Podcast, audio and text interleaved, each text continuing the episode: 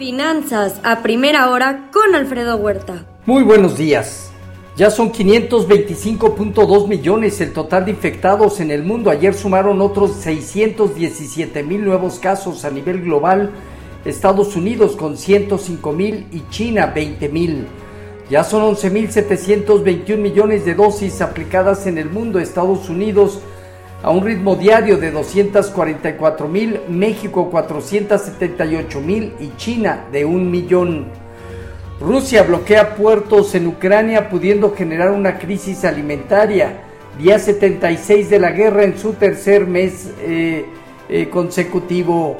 La Unión Europea abandona planes por el momento de prohibir el envío de crudo ruso ante la oposición de varios países, Hungría, Eslovaquia, República Checa, Bulgaria, entre otros. Joe Biden presiona al Congreso para que se apruebe más ayuda militar a Ucrania de 33 mil o hasta 40 mil millones de dólares. Estados Unidos suspenderá los aranceles al acero ucraniano.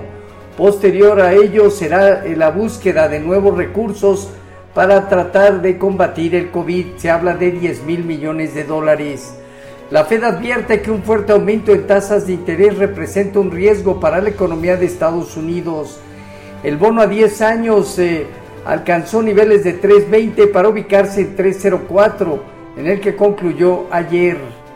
Mercados de capitales en Estados Unidos eh, sufrieron su peor caída desde junio 2020 en medio de temores de una desaceleración global iniciada desde luego en China. Hay intentos eh, de reacción este día el índice dólar alcanzó objetivo de 104 dólares. El rendimiento del bono a 10 años llegó a 3.20. El Nasdaq se aproxima a una corrección proporcional del 50% de todo su movimiento COVID de marzo 2020 a, a noviembre 2021, en el que 11.500 puntos representa una zona importante.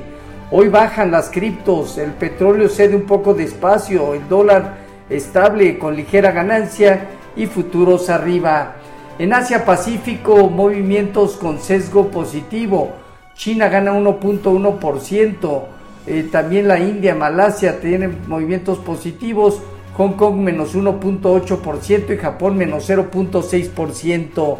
En Europa dominan movimientos de alza que van desde 0.7% el Financial Times de Londres hasta 1.8% el MIB de Italia en el Inter, Francia, Alemania y España. Se modera el sentimiento económico en Alemania y en la zona euro en mayo. La directora del Banco Central de Rusia obtuvo otro mandato por cinco años al frente del banco. Ha logrado sofocar el pánico inicial del mercado hasta el momento.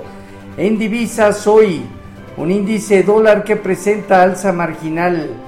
El euro operando en 1,055 abajo 0.1%.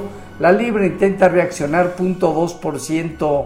En materias primas, hoy el petróleo 1,5% abajo, el WTI en 101.5 dólares, el oro estable alrededor de 1.860 dólares, marginal alce la plata y el cobre gana 0.6%. Ayer caída importante en las bolsas de Estados Unidos con ajuste fuerte de un 8% en el sector de energía, pero también el inmobiliario y consumo discrecional cayeron más de un 4%, así como tecnología, materiales y comunicación entre 2,5 y 4%. El dólar con marginal alza y una curva de bonos del tesoro que disminuyó en su presión. Esta semana reportan Walmart, Home Depot, Disney, EA, entre otros. El Dow Jones parte prácticamente eh, de la zona de los eh, de la zona prácticamente de los 40 y 32.245 unidades. Tiene alrededor de los 31.800 a 30.000 puntos zona baja. En la medida de respetar este nivel, algunos impulsos 34.250. El Nasdaq tiene alrededor de 11.500 puntos, una zona inferior, dejando hacia los 13.000 puntos su zona superior. El Standard Poor's por debajo de los 4.000 puntos tienen 3.850 a 3.800 puntos una zona baja, 4.325 como zona de resistencia. El rendimiento del bono a 10 años prácticamente se colocó cerca de 304, 305, hoy opera alrededor de 302. Con respecto a nuestro tipo, tipo de cambio, observamos niveles cercanos a 2040, superando el punto porcentual de depreciación. Bajo las condiciones actuales, el mercado se encuentra consolidando 2065, zona superior, 20 pesos, zona baja. Fondeo diario, papel gubernamental y bancario en 6, cerca de 6.50, la tía 28 días en 6.77, el índice de precios y cotizaciones también terminó a la baja, eh, prácticamente al ubicarse alrededor de los 49.057 unidades, 1% de contracción al final.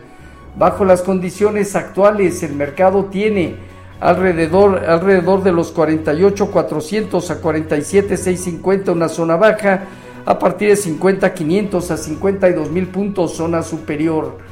Tasa riesgo país de México en 233 puntos. Aeroméxico reportó aumento de tráfico de pasajeros del 42.1%. El tráfico internacional ya se duplicó. Ensamble de autos cayó 6.6% durante abril subsidio de electricidad en 18 ciudades llevaron a la inflación a, a un movimiento más moderado, sin embargo, se ubicó en 7.68% anual la general y 7.22% la subyacente. Bank of America estima eh, que la tasa objetivo de Banco de México concluye en 2022 en 9%.